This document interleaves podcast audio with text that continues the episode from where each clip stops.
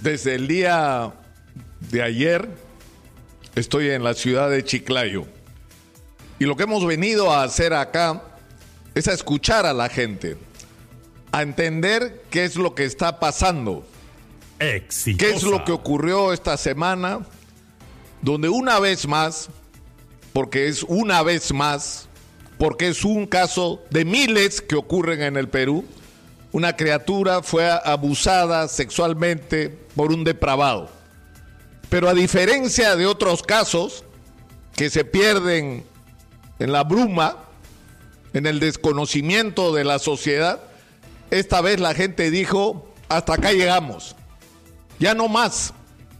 Y decidieron salir a la calle e incluso pretendieron hacer justicia por sus propias manos, porque la gente le perdió la confianza al sistema de justicia, porque tenemos un sistema de justicia que tiene que ser depurado, que se toma unos tiempos que no tienen nada que ver con la demanda de justicia de las personas y de los ciudadanos, porque tenemos un sistema de justicia donde había, y creo que no estoy siendo preciso al decir había, porque todavía hay en el sistema de justicia los cuellos blancos, donde no solamente negociaban sentencias con narcotraficantes y con políticos corruptos, sino incluso con violadores, donde por dinero un violador podía cambiar su sentencia. Y eso sigue ocurriendo en el Perú. Y por eso la gente se hartó. Y se hartó de los políticos que ahora se acuerdan que hay que endurecer la legislación contra los abusadores. Ahora se disputan a ver quién es el que propone la medida más radical, si pena de muerte, o si castración química, o cualquier cosa que calme un poco a la gente. Pero lo que he encontrado en Chiclayo no solamente es un enorme dolor de la familia que ha tenido que vivir lo que han vivido, sino un pueblo molesto, irritado y harto, que no va a parar hasta que no se haga justicia, porque todos los elementos, en este caso concreto, están puestos sobre la mesa y son más que suficientes para acusar y sentenciar a la pena más grave a este monstruo depredador. Pero cuando he llegado a Chiclayo, pensé que había aterrizado en Ucrania, porque Chiclayo, Chiclayo parece una ciudad bombardeada. Es una vergüenza lo que está pasando en Chiclayo. Basura por todo lado, los baches que ya no parecen baches. Hay avenidas donde la excepción es que hay un pedazo de pista porque las reglas son los huecos y donde los desagües inundan las calles por obras mal hechas, por obras postergadas. Y mientras esto ocurre, las autoridades prácticamente todas o están presas, o están procesadas, o están camino a ser procesadas para ir presas. ¿Por qué? Porque mientras las necesidades de los chiclayanos han estado ahí esperando solución, sus autoridades lo único que han hecho es enriquecerse. Esa es la situación que me he encontrado en Chiclayo. ¿Y cómo no va a estar la gente indignada? ¿Cómo no va a estar la gente indignada, irritada, molesta y harta? Y viene el presidente de la República y dice, voy a declarar en emergencia. Eh, Han declarado en emergencia todo. Llega el presidente a todos lados y todo está declarado en emergencia. Pero ¿cuál ha sido el cambio? Ninguno. Todo sigue igual.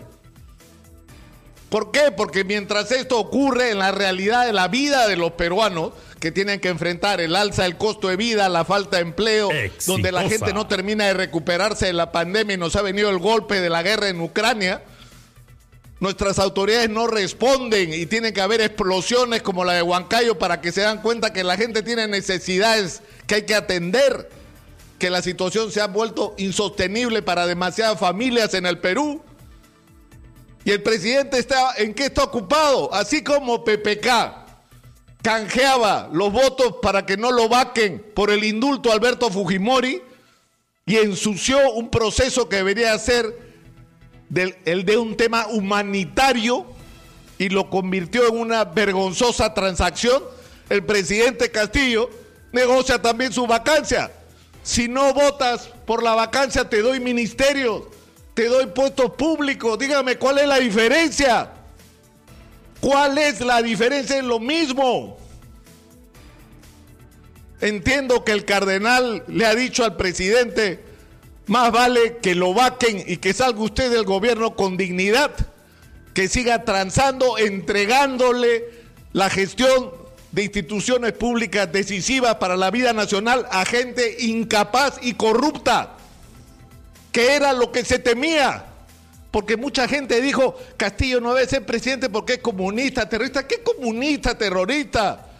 El principal problema, y lo dijimos acá, en Exitosa, desde abril, un mes y una semana antes de las elecciones, el principal problema con Pedro Castillo es que se reprodujera el gobierno de Vladimir Cerrón en Junín, que tiene dos características, ineficiencia y corrupción.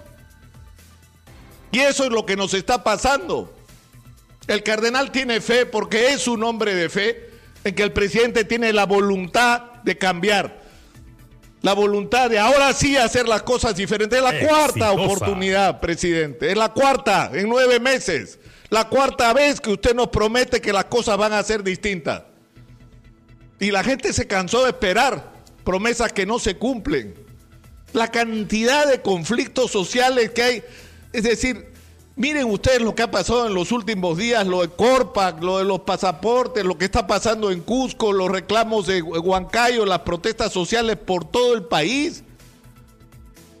Porque seguimos con el mismo problema, gente que tiene demandas durante años que han sido incumplidas. La Bamba se está a punto de parar, el más grande proyecto minero del país está a punto de parar, no porque la empresa no cumpla solamente, sino porque el Estado peruano a través de las autoridades no está cumpliendo su labor de hacer que se cumplan los compromisos. Y se le va a hacer un daño enorme a la economía si esto ocurre en el momento que más necesitamos esos recursos para enfrentar nuestras urgentes necesidades. Yo creo que lo que está pasando en Chiclayo, es solo una señal de lo que está ocurriendo en todo el Perú. ¿Cuál es la alternativa a esta situación?